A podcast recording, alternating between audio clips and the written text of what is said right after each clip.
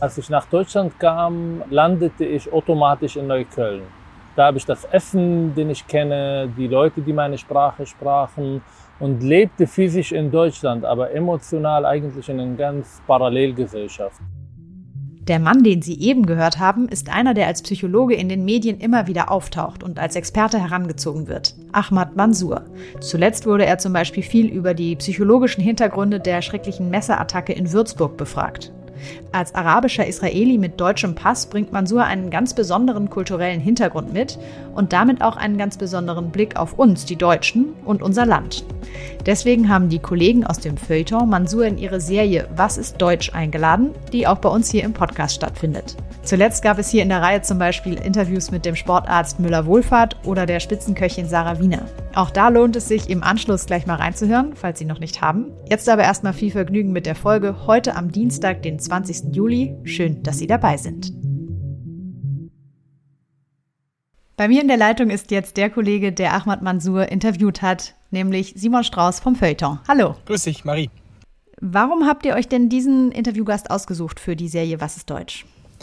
Also Mansur ist einfach eine hochgradig interessante Figur bei, der, äh, bei dem Gespräch über Deutschland. Er ist äh, sozusagen faktisch erst seit ein paar Jahren, seit 2017 deutscher Staatsbürger, aber verkörpert, so würde ich sagen, einer der Stimmen, die ganz, ganz viel über deutsche Werte in einer Art und Weise sprechen, die man vielleicht robust nennen könnte und ähm, hat mit seiner ganzen Vergangenheit natürlich auch eine ganz besondere Berechtigung, über deutsche Fragen zu sprechen. Er ist arabischer Israeli und ist ist seit ähm, ein paar Jahren erst in Deutschland, hat sich aber in dieser Zeit intensiv mit der Beziehung zwischen Deutschland äh, mhm. und dem Islam und den islamischen Verbänden beschäftigt.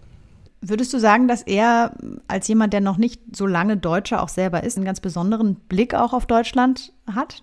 Ja, absolut. Er hat eben einen weniger vorsichtigen, weniger zurückhaltenden Blick. Er spricht eigentlich über Deutschland ohne die angezogene Handbremse, die wir jetzt so da mhm. haben, wenn wir über das Land ja. und die Probleme sprechen. Nicht? Also ähm, das sagt er auch selber in dem, in dem Interview. Er hat eben einen anderen Blick auf das Land, weil er ähm, aus seinen Erfahrungen heraus, die noch relativ frisch sind, was es bedeutet, hier anzukommen, was Integration bedeutet, wenn man die Sprache nicht kann, wenn man kulturelle ähm, äh, Unterschiede spürt, was das alles bedeutet. Und er kommt eben, das macht das Gespräch auch so brisant natürlich mit ihm, er kommt nicht zu dem Schluss, den man jetzt erwarten könnte, nämlich zu sagen, es ist ein, alles ganz äh, furchtbar in diesem Land und es ist so schwierig für, für ähm, hierher kommende, sondern er sagt im Gegenteil, es gibt eine Bringschuld von jemandem, der hierher kommt, die Sprache zu lernen, sich kulturell auch anzugleichen. Er vermeidet mhm. zwar den Begriff der Assimilation, aber trotzdem ähm, sind das natürlich ziemlich eben robuste Haltungen, die er da verkündet. Ihr habt euch ja in einem Studentenwohnheim getroffen. Was hat es mit dieser Location auf sich?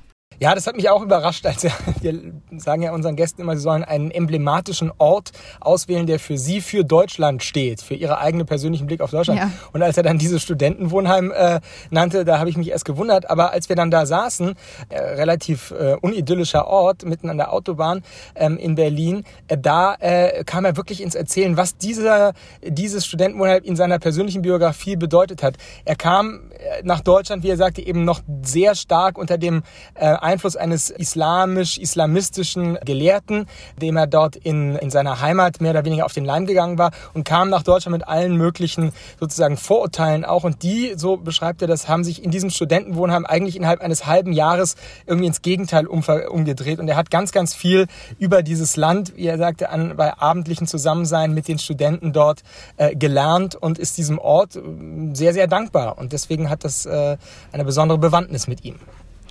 Das Schöne an eurer Serie ist ja auch, dass ihr immer eine ganz große Bandbreite von Themen abdeckt in den Gesprächen. Auf welche anderen Themenkomplexe dürfen wir uns denn noch freuen in dem Interview? Genau, also es geht natürlich schon viel um, die, um das Verhältnis von Deutschland und dem Islam, von, von Politik und Religion, sage ich mal. Aber er äh, redet schon auch ganz viel über die Frage, was er zum Beispiel seiner Tochter mitgeben will jetzt, ähm, in was für einem mhm. Land sie aufwachsen soll. Und da berühren wir auch ganz, ganz andere äh, Fragen noch. Aber ähm, in, in, vieler Hinsicht ist es natürlich ein politisches Gespräch, was dann sozusagen erst relativ zum Ende, wo er dann über seine FC Bayern München Liebe spricht und über äh, seine, seinen Lieblingsferienort im Schwarzwald und so, da wird es dann etwas bunter. Klingt super spannend. Ich freue mich sehr auf das Interview. Vielen Dank, Simon, für das Gespräch. Danke.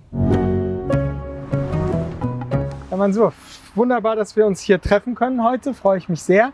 Danke für die Einladung. Ähm, Sie sind äh, Israeli, arabischer Israeli, ähm, geboren in Tira als Sohn eben ihrer arabischer Israelis. Ihre Eltern waren nicht praktizierende Muslime. Sie selbst aber während der Schulzeit, ich rekapituliere es mal ganz kurz, damit wir ein bisschen einen Hintergrund haben, ähm, sind äh, in die Nähe gekommen des, äh, des fundamentalistischen Islam und haben sich, so schildern sie das immer wieder, dann praktisch selbst befreit durch das äh, Studium in Tel Aviv der Psychologie.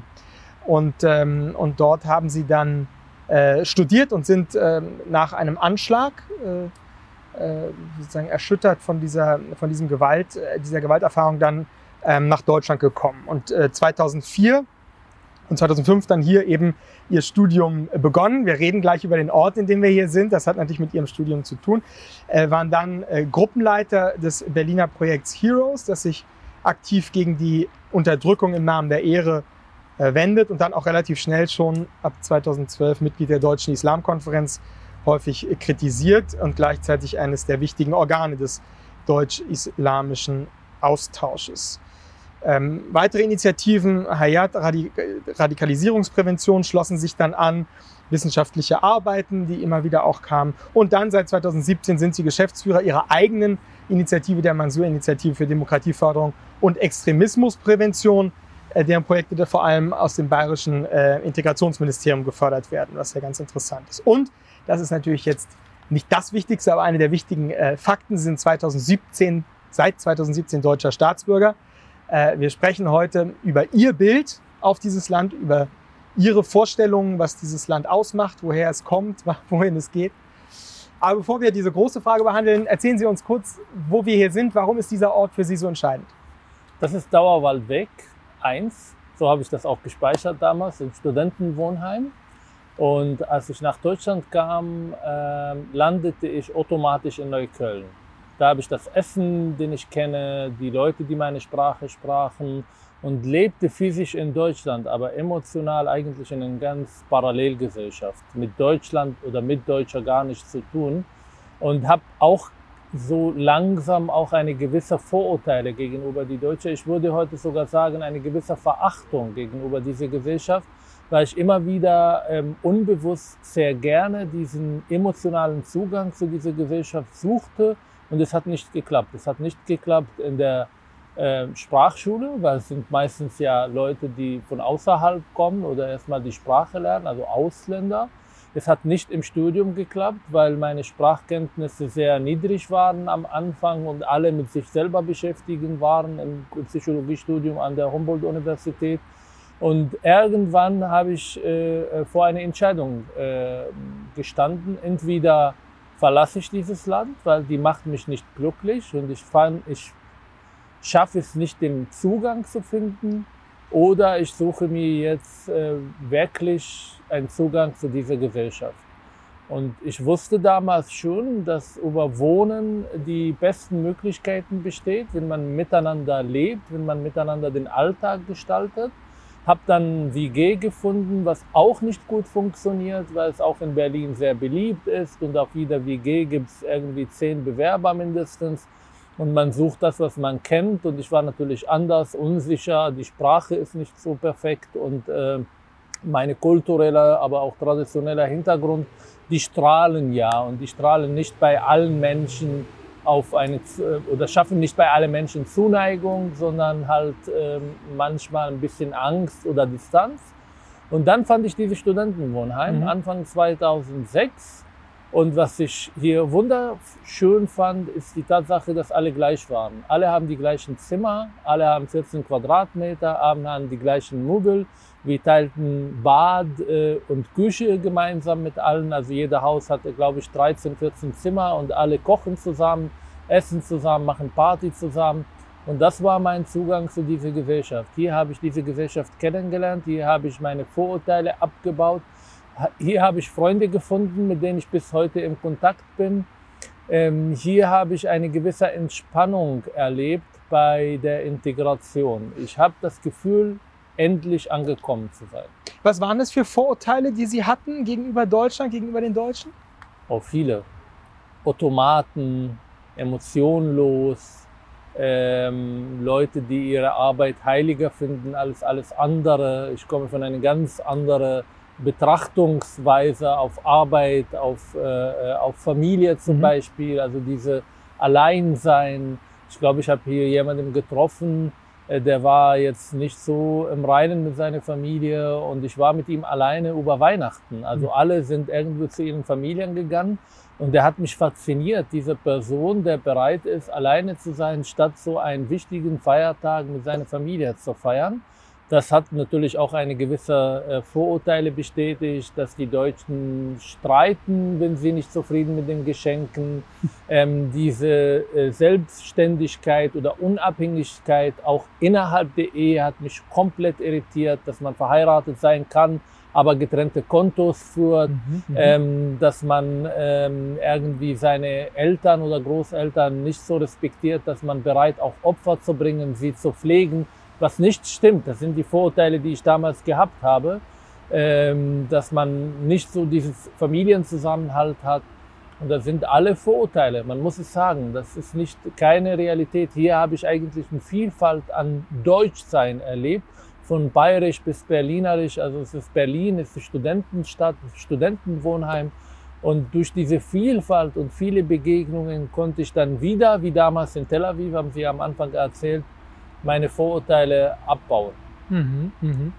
äh, was waren für Sie die größten Herausforderungen dann, diesem Land sozusagen wirklich näher zu kommen? Die Sprache, ganz klar, haben Sie gesagt, aber wenn man jetzt nochmal an die kulturellen Ebene denkt, also Ihr Familienbild mussten Sie relativ umändern. Sie mussten eine andere Vorstellung entwickeln hier. Was war das? Können Sie das noch erinnern? Was war das Schwerste am, am Kennenlernen, wenn man so will? Also wir reden ja von Freundschaft und Freundschaften haben auch eine gläsende Decke. Das bedeutet, man trifft sich hier, man äh, tauscht sich aus, aber irgendwann geht jeder zu seiner Familie, mhm. irgendwann geht jeder zu seinem Zimmer. Und dieser Zugang in den Familien, das hat mir Angst gemacht und ich habe es nicht geschafft. Das heißt, ich habe nicht geschafft, wirklich Freundschaften so zu gründen, so zu haben, dass ich auch in den Familien reingehe, die mhm. Älteren kennenlernen, sind ja Studenten. Das ist nicht die Spiegelbild der Gesellschaft, sondern nur ein Teil davon.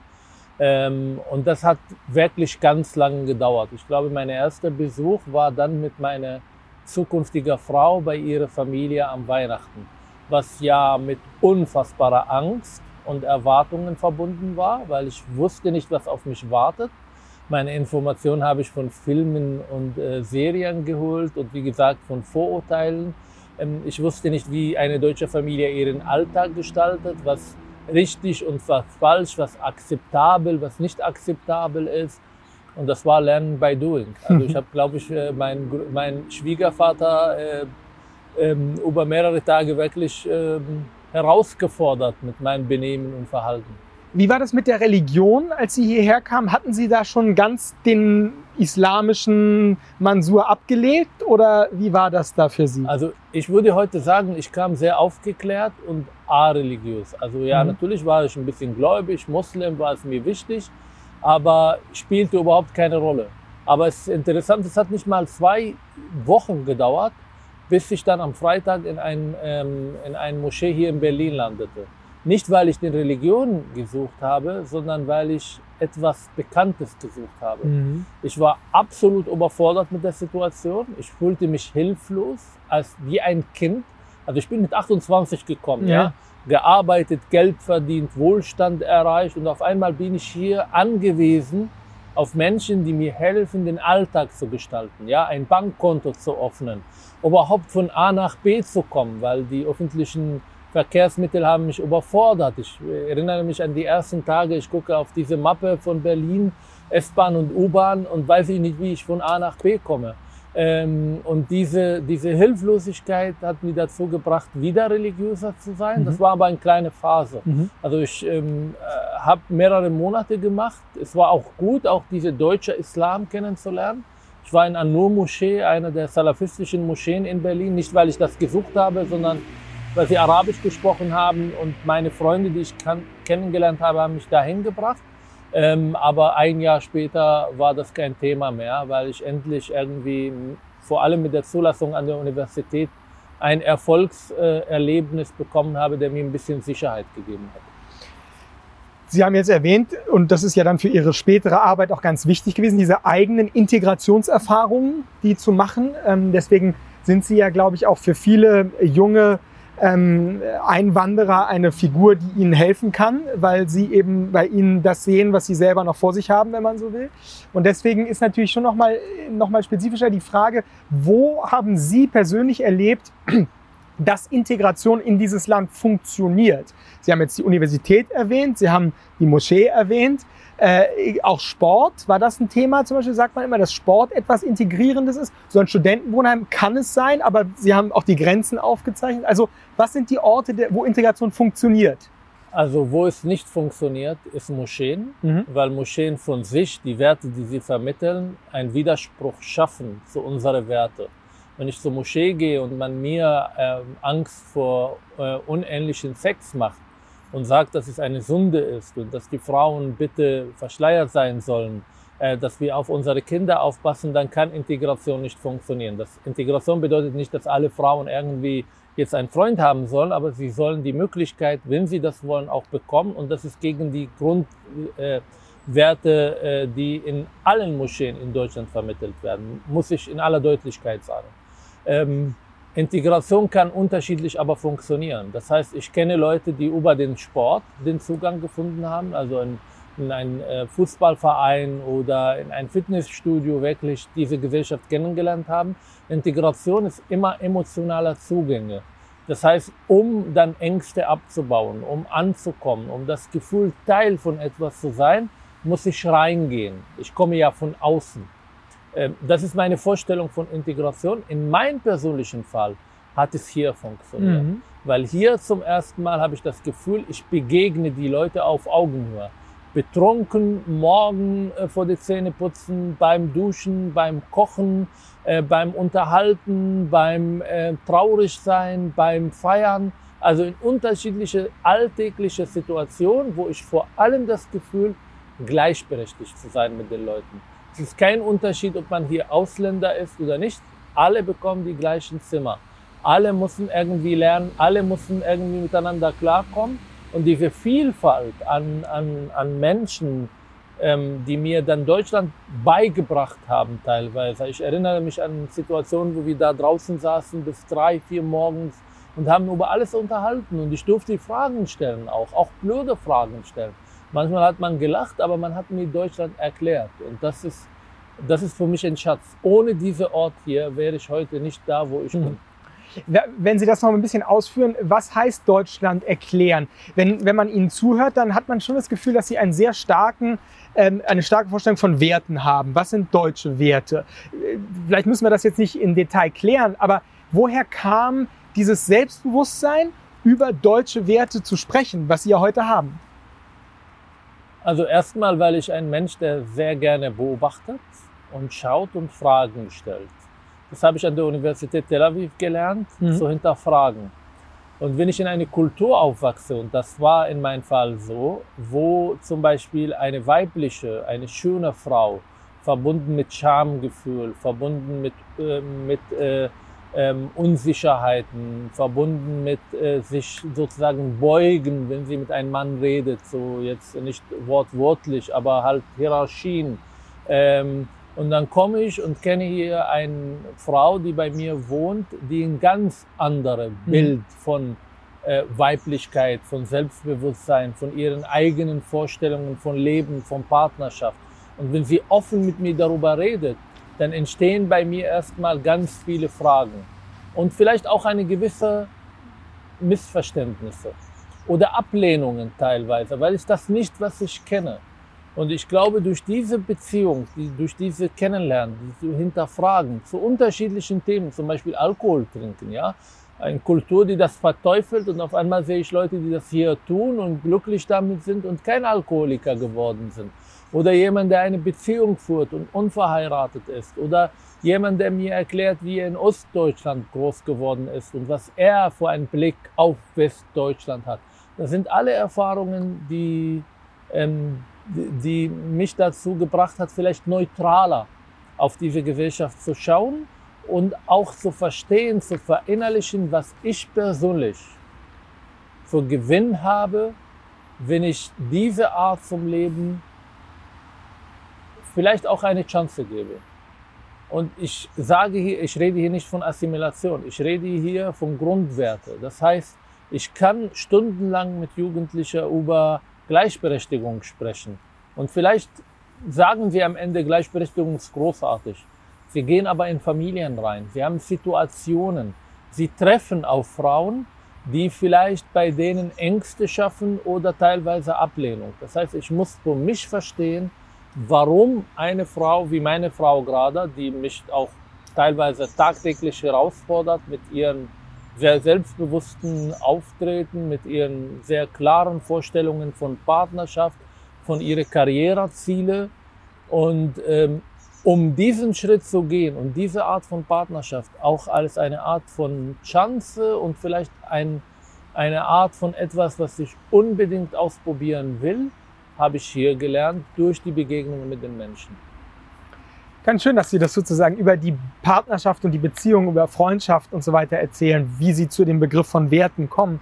Aber ist nur ein kurz, mhm. das kann auch gerade ähm, auch ein Thema, wie ich meine Tochter auch erziehe. Mhm. Das heißt, hätte ich diese Erfahrungen hier nicht, man greift ja auf das, was man kennt, auch wenn man viel lernt und viel schaut.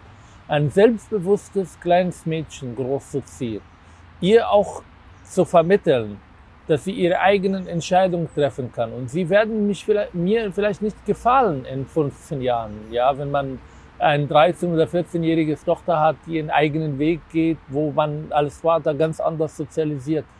Das zu erlauben, das zu ermöglichen und das als Chance für ihre Entwicklung zu sehen, das lernt man nicht über Bücher. Das muss man erleben.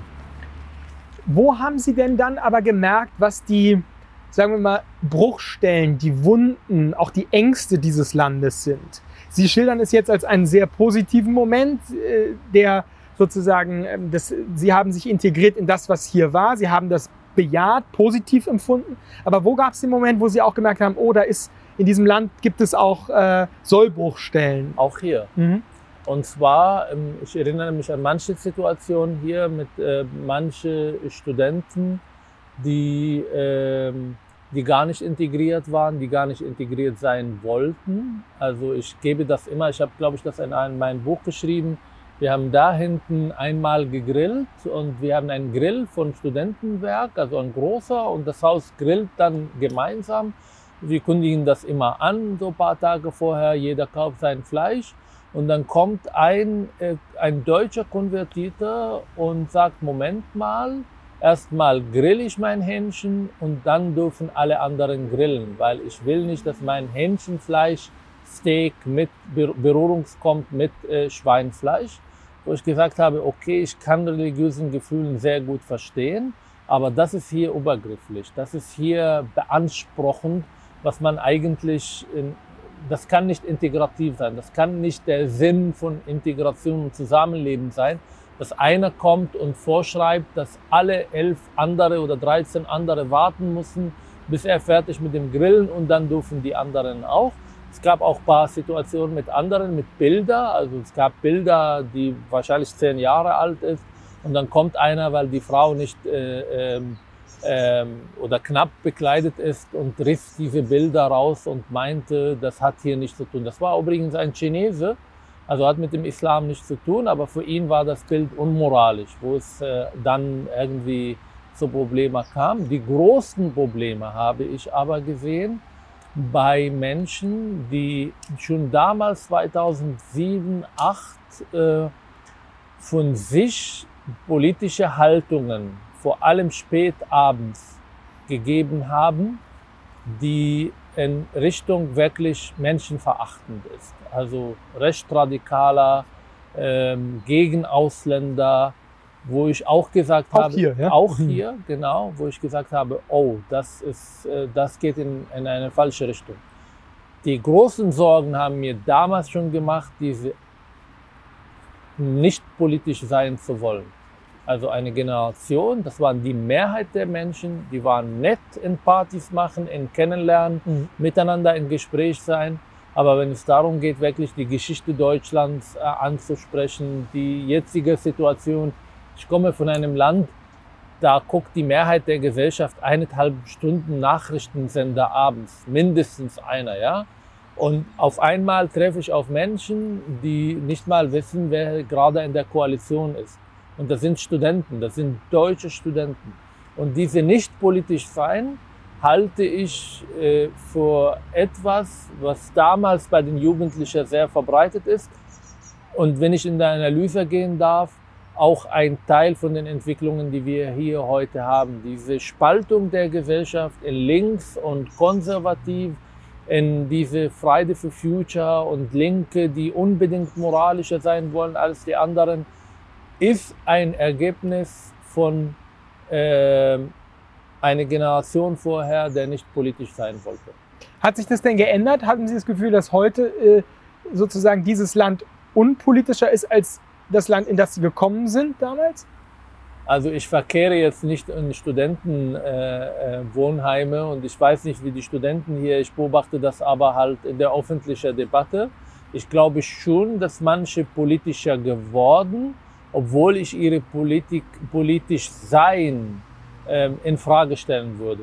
Also wenn es um den, äh, um den äh, linken Spektrum, was ja viele Jugendliche und junge Menschen, auch Studenten dazu gehören, erlebe ich nicht als eine Art von, von politisch sein, sondern es ist ein ganz großer Bedürfnis ist, die Eltern und, und Großeltern zu widersprechen und einen besseren Welt zu schaffen in ihren Vorstellungen aber es ist meiner Meinung nach keine bessere Welt, sondern eine Welt, der zu mehr Spaltung führen wird. Aber nochmal gefragt, das ist nämlich interessant, Sie, sagen, Sie haben das Gefühl gehabt, hier waren die Jüngeren, als sie herkamen in Deutschland, eigentlich unpolitischer als in Israel. Hm, wie war das, wie da war die Begegnung überhaupt mit dem, mit dem Spektrum? Also das Konservativsein in Deutschland, ich kann mir vorstellen, als Sie herkamen, haben Sie sich nicht als ein Konservativer verstanden. Nein sondern wahrscheinlich eher als ein Linker. Also mir ging es da, also ich bin in Israel links geworden, äh, gewesen und ja. immer noch, wenn ich auf die Politik in Israel anschaue, hier bin ich konservativer, aber ich bin nicht als konservativer gekommen, weil ich ja als Migrant erstmal eine Politik gesucht habe, die meine Bedürfnisse erfüllt. Das heißt, ähm, lange bleiben dürfen, schnelle Einbürgerung, äh, weniger Probleme mit Ausländern, weniger Probleme mit Arbeit finden. Und ich erinnere mich, dass ich äh, auch in Neukölln sozusagen die Erklärung bekommen habe, Schröder an die Macht ist für uns gut. Wenn dann die CDU an die Macht kommt, dann kann es für uns Ausländer ähm, problematischer werden. Und das hat sich aber im Laufe jetzt ihrer, ihres Deutschseins, wenn man so will, verändert, oder? Sie haben eine andere, einen anderen Begriff. Sie haben gerade selber gesagt, Sie sind hier konservativer, auf jeden Fall als das, was Sie in Israel ja. sein würden. Woher kommt das? Woher ist, wie ist das gekommen, würden Sie sagen? Das ist meine Betrachtung auf diese Gesellschaft und ihre Herausforderungen. Also ich glaube nicht, dass wir eine konservative Partei haben. Wir haben recht radikale Parteien und Parteien in der Mitte. Aber wirkliche Konservativismus, wie ich ihn kenne, Leute, auf die auf Werte bestehen, die auch auf Lau und Ordner, auf, äh, ähm, auf Herausforderungen sehr klarer Sprache finden und das, das auch artikulieren, die finde ich nicht. Die finde ich in manchen Persönlichkeiten in unterschiedlichen Parteien, aber eine Bewegung ist das nicht.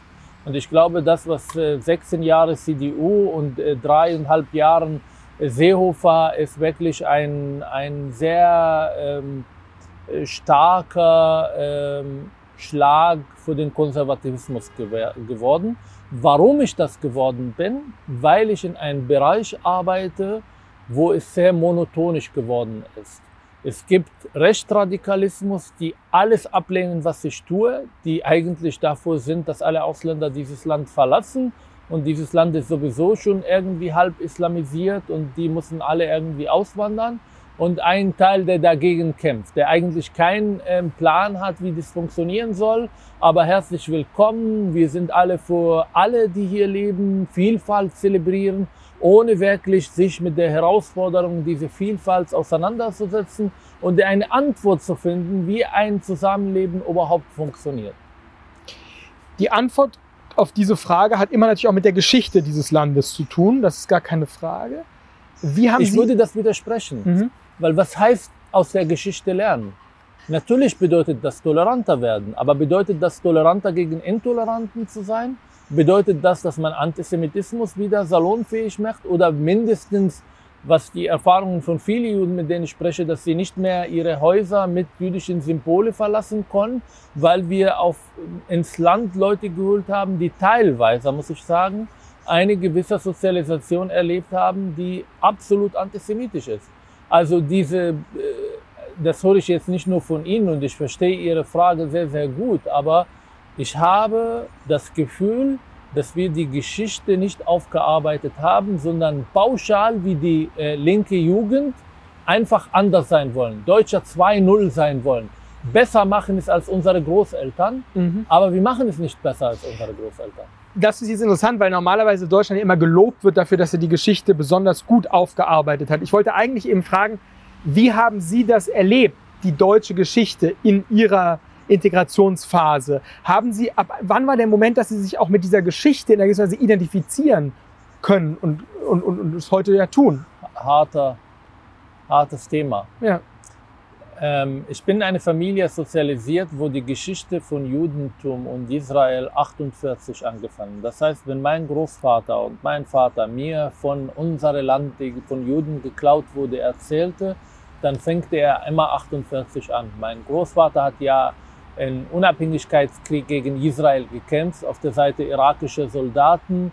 Mein Vater ist traumatisiert von diesem Krieg. Und erst in Deutschland Erst durch die deutsche Geschichte habe ich verstanden, dass die Geschichte nicht mit meinem Vater und Großvater 48 angefangen, sondern früher, und zwar hier.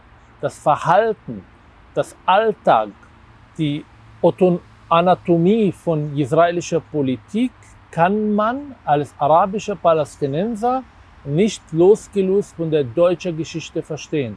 Diese Vernichtungsängste, diese stark sein zu wollen, diese Abwehr von Gefahren kann man nur verstehen, wenn man die deutsche Geschichte lernt, verinnerlicht und begreift. Und das habe ich heute in Deutschland nicht von den Deutschen gelernt, sondern mit Freundschaften mit jüdischen Deutschen, also Deutscher ohne jüdischer Herkunft, äh, Hintergrund.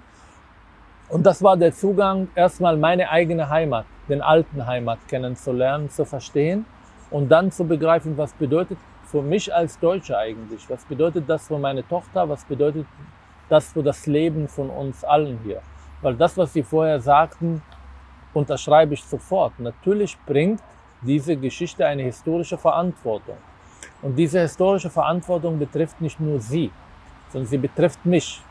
Und ich glaube, da, wo die Aufarbeitung nicht gut funktioniert, ist auch zu vermitteln an Ahmad und Yelmas und Asmen, die seit Generationen hier leben, dass das keine reine deutsche Angelegenheit ist, sondern wer Teil dieser Gesellschaft sein will, muss auch eine historische Verantwortung trägt.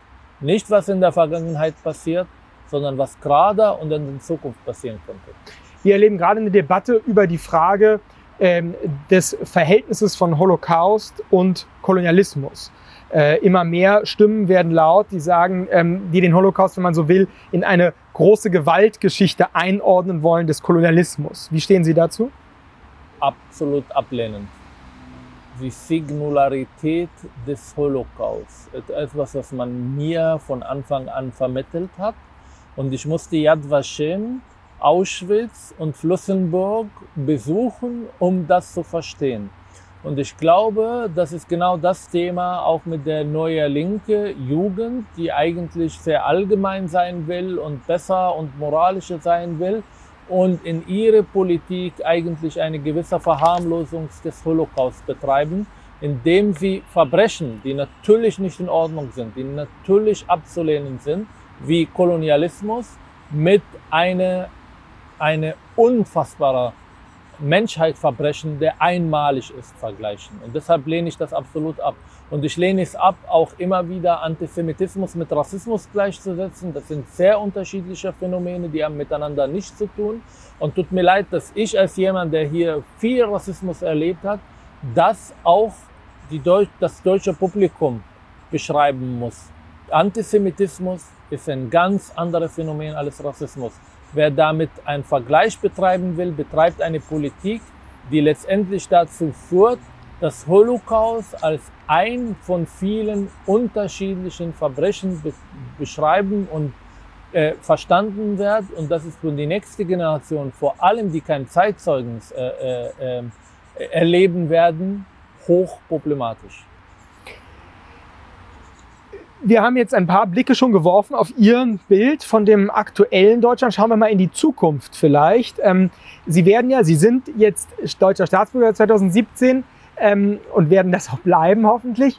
Äh, in was für einem Land würden Sie sich wünschen, dass jetzt Ihre Tochter aufwächst? Was soll sich verändern in diesem Land in der Zukunft? Eine der Sachen, die viele Flüchtlinge, Migranten mit sich bringen, ist ein gewisser Kompass. Und dieser Kompass richtet sich immer, also nicht immer, aber mindestens in den ersten Jahren, wenn nicht Jahrzehnte, Richtung Heimatland. Das heißt, wenn ich meine, meine Tochter erziehe, wenn ich auf die Politik Deutschlands anschaue, habe ich einen Kompass, der Richtung Israel und meine Erfahrungen da zeigt und ich will es besser. Ich will, dass meine Tochter eine bessere Zukunft hat als die Menschen da oder als Ahmad Mansour, als Kind, als Jugendlicher und vielleicht als Erwachsener, wenn ich da geblieben bin. Das heißt, mir ist Sicherheit enorm wichtig. Ich will, dass meine Tochter U-Bahn und S-Bahn fährt, dass sie Partys machen kann, dass sie Freunde trifft, ohne dass sich als Vater unfassbare Ängste entwickeln, ob es in Ordnung ist, freitagsabend nach 10 Uhr U-Bahn zu fahren. Ich will ein Land, äh, die äh, eine Streitkultur oder sagen wir das äh, positiver, eine Art von Debattenkultur entwickelt, dass meine Tochter das auch in der Schule lernt und gefordert wird, politisch zu sein unterschiedliche Meinungen aushalten zu können und nicht gemobbt oder komplett ausgeschlossen, wenn sie jetzt das nicht sagt, was der Lehrer oder was in der Mehrheitsgesellschaft äh, so jetzt akzeptiert wird und alles anders wird entweder diffamiert oder äh, sozusagen als, äh, äh als äh, delegitim dargestellt hm. wird. Das ist mir wichtig und da sehe ich auch, dass wir da unfassbarer Nachholbedarf haben. Und ich will eine Gesellschaft, wo meine Tochter nicht gefragt wird, woher sie kommt und ihre äh, Deutschsein in Frage gestellt. Die ist hier geboren, aufgewachsen. Sie ist Teil dieser Gesellschaft. Sie spricht Deutsch als Muttersprache. Und ich wünsche mir für alle Kinder mit Migrationshintergrund, dass sie in einem Land äh, äh groß werden, wo man sie vielleicht widersprechen, wenn sie Werte äh, praktizieren oder artikulieren, die mit dem Grundwerte dieser Gesellschaft nicht, verein, nicht, nicht vereinbar sind, aber niemals aufgrund ihrer Hautfarbe, ihrer Name, ihrer Nationalität äh, ihre Deutschsein in Frage stellen. Wie wird das Verhältnis von Deutschland und dem Islam, eines der zentralen Arbeitsstätten von Ihnen, wie wird sich das im Positiven verändern können? Es wird sich nicht im Positiven verändern. Es reicht nur nach Frankreich zu gucken. Guck mir, tut mir leid, dass ich jetzt so äh, Dachles rede. Ähm, aber der Islam hat sich noch nie in eine andere Kultur integriert und wird es auch nicht in Europa tun. Er kommt vor allem den politischen Teil dieser Religion mit einer Anspruchsmentalität und er will eigentlich seine Werte, die er vor eigentlich exklusiv hält und der einzige Richtige, also einer der ähm, Islamismus-Ideologie äh, ist dieser Exklusivitätsanspruch, die diese Religion in sich hat. Und deshalb werde ich nicht äh, viel Mühe und Energie betreiben, um Islam in ein deutsches Wertesystem zu integrieren, sondern ich werde versuchen, die Muslime in das deutsche Wertesystem integrieren. Sie sind Teil dieser Gesellschaft, aber der Religion, wie viele Millionen und Milliarden weltweit gerade ähm, äh, politisieren und leben. Und das kann man von Malaysia bis äh, nach Kanada schauen. Diese Art von Islamverständnis wird man nicht in Europa integrieren. Würden Sie denn sagen, eigentlich ist nur ein atheistischer Moslem integrationsfähig? Nee, ein Moslem, der seine Religion im privaten Leben lebt, ist auch. Aber geht das im Islam? Natürlich. Wenn man natürlich bereit ist, seine individuelle Version dieser Religion zu betreiben, was jeder Salafist und jeder Islamist und jeder politische Islam widersprechen will, weil sie Interesse haben an Parallelgesellschaften und eine, eine sehr klare fundamentalistische Art und Weise, diese Religion zu leben. Aber wenn man diese Religion im Privaten lebt, wenn man beten geht, fastet geht, aber das parallel zu den Grundwerten dieser Gesellschaft ähm, sozusagen praktiziert, dann sehe ich kein Problem. Probleme sehe ich, wenn diese Religion eine Anspruchmentalität mitbringt, was in Verein, Verband äh, und politischen äh, äh, Organisationen dieser Religion sehr, sehr ausgeprägt ist. Deutschland äh, wurde ja häufig als verspätete Nation beschrieben, berühmtes Wort von Helmut Plessner. Ähm, wie schauen Sie, wenn wir jetzt zum Schluss kommen, ähm, auf dieses Wort, eine verspätete Nation? Ist Deutschland immer noch in mancher Hinsicht verspätet, würden Sie sagen? Ja, ich glaube, viele Erfahrungen, die andere Nationen gemacht haben, haben die Deutsche nicht gemacht. Und das ist spürbar in der Politik im Alltag, das ist spürbar in der Erfahrungen, die auch nicht ausgesprochen, die gehen von Generation zu Generation weiter. Auch diese Demokratisierungsprozesse, die ja teilweise von außen gesteuert sind, das hat auch einen gewissen Effekt auf die Entwicklungen in diesem Land. Ich glaube aber, wir sind mittlerweile so global, ähm, wir sind Teil von Europa, wir sind, wir sind Teil von Westen und ich hoffe sehr, dass mit beiden auch eine Werte äh, äh, Einigung auch im, im Westen gesehen wird im Vergleich zu Russland, äh, dem Nahen Osten oder auch vielleicht China äh, dargestellt wird. Und man kann und muss auch vielleicht auch ein bisschen stolz, weniger stolz sein und von den Nationen rund um uns auch ein bisschen offener lernen, wie sie bestimmte Prozesse machen und nicht der Meinung ist, das, was wir machen, ist der einzige Richtige und wir machen es immer besser und wir brauchen keine Hilfe und keine Unterstützung und auch keine Zusammenarbeit mit den anderen. Von welchen Nationen könnte Deutschland lernen, wenn ich da nachfragen darf? USA zum Beispiel mit einer ganz langen Tradition an demokratischen Grundprinzipien und Strukturen von Frankreich, die ja selber ähm, auch Revolutionen ähm, erlebt und erlebte, äh, von England mit ihrer parlamentarischen Demokratie, äh, mit ihren Debattenkultur zum Beispiel, die sehr, sehr ausgeprägt ist, nicht nur im Parlament, sondern auch in den Schulen.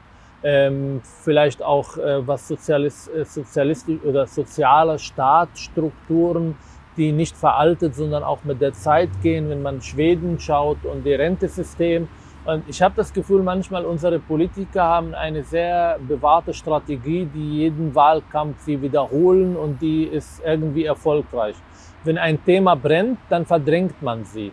Merkel hat 2017 die äh, Migrations- äh, äh, oder die Flüchtlingskrise komplett äh, verdrängt es war kein Thema außer von der AfD, also eine Partei, die etwas Historisches geleistet hat, im Positiven wie im Negativen, wie die Regierung von Merkel, kommt nicht zur Bevölkerung und sagt, ich habe diese Entscheidung selbstbewusst getroffen, sondern verdrängt das Thema komplett. Und jetzt natürlich mit der Corona, Thema Bildung, Thema Rente. Wir wissen ja, dass wir nicht bis 63 äh, arbeiten werden, sondern wahrscheinlich viel länger und dass unser Rentensystem vor Kollaps steht, wenn man ähm, auch die äh, Experten glaubt und dass darüber nicht berichtet, äh, darüber nicht gesprochen wird, dass darüber nicht gestritten wird, auch in den, äh, ähm, in den, äh, bei den Politikern die Verantwortung übernehmen, halte ich von einem Armutszeugnis für diese Politik, die in den letzten Jahren leider sehr verbreiteter geworden ist.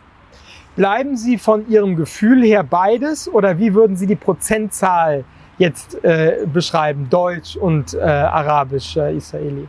Also ich bin in Israel als palästinensischer Araber und Israeli sozialisiert. Das ist Teil von mir, das ist Teil mein DNA, mein soziales DNA und das werde ich wahrscheinlich nie äh, auch aufgeben wollen und es geht mir nicht darum, das aufzugeben.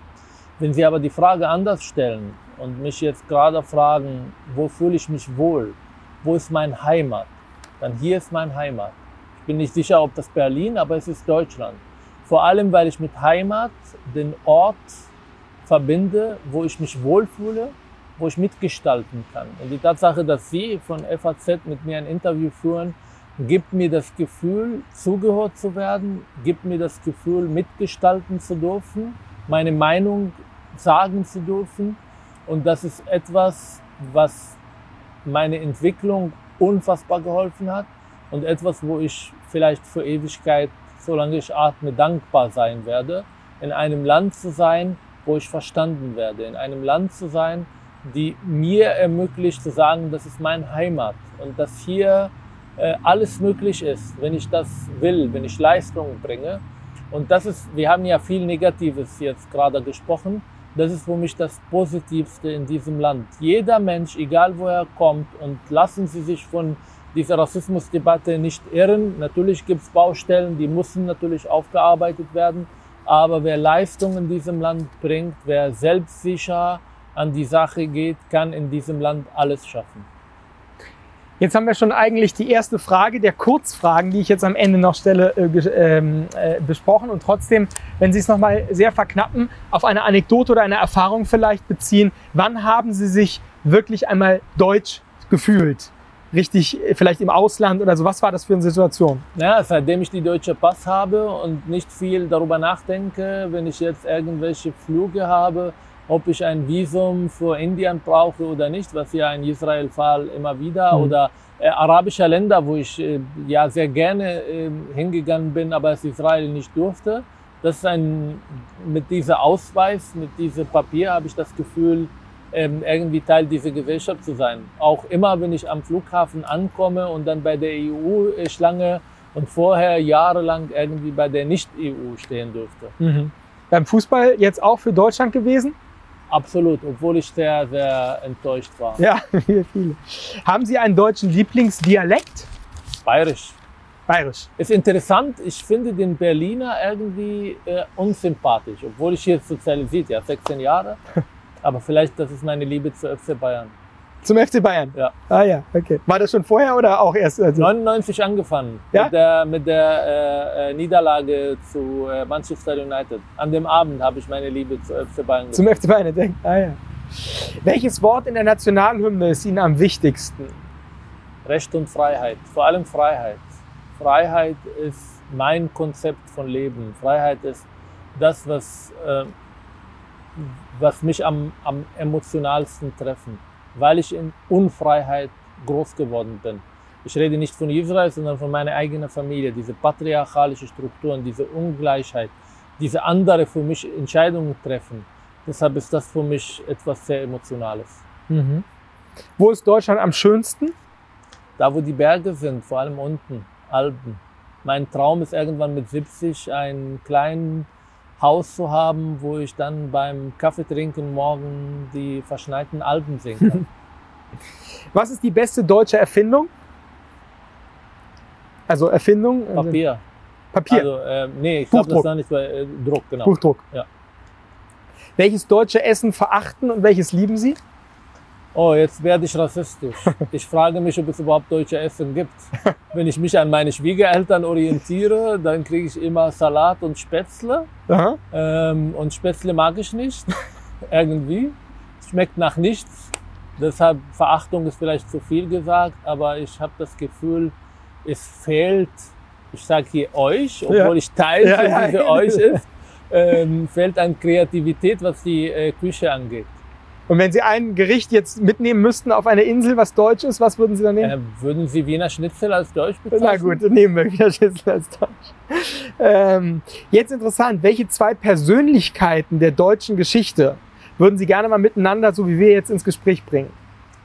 Ich habe darüber nachgedacht, weil Sie die Fragen geschickt haben. Ich finde, äh, aktuell oder nicht aktuell, was äh, Helmut Schmidt und Merkel, äh, mhm. vor allem über das Thema Migration, wäre mhm. sehr, sehr interessant, obwohl Helmut Schmidt der konservativer wäre im Vergleich zu Merkel.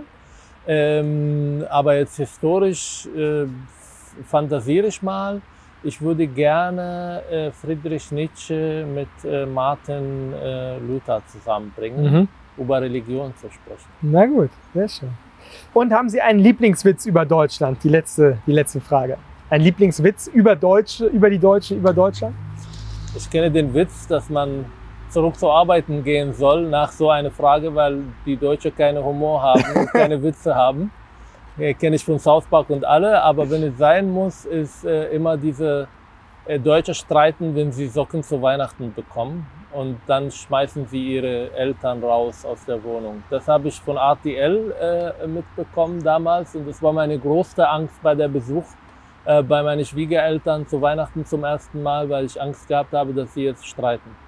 Weil man die Socken, äh, Schuhe Weil auszieht man oder nicht? unzufrieden mit den Geschenken Ach so, mit den insgesamt Schenken ist. ist. Okay. Ja. Sehr schön, Herr Mansur. Vielen Dank für Ihre Zeit. Freut mich. Das war der Podcast für Deutschland. Heute mit einer Folge der Feuilleton-Serie Was ist Deutsch? Wir freuen uns über Ihr Feedback und natürlich Themenvorschläge unter podcast.faz.de. Bis zum nächsten Mal.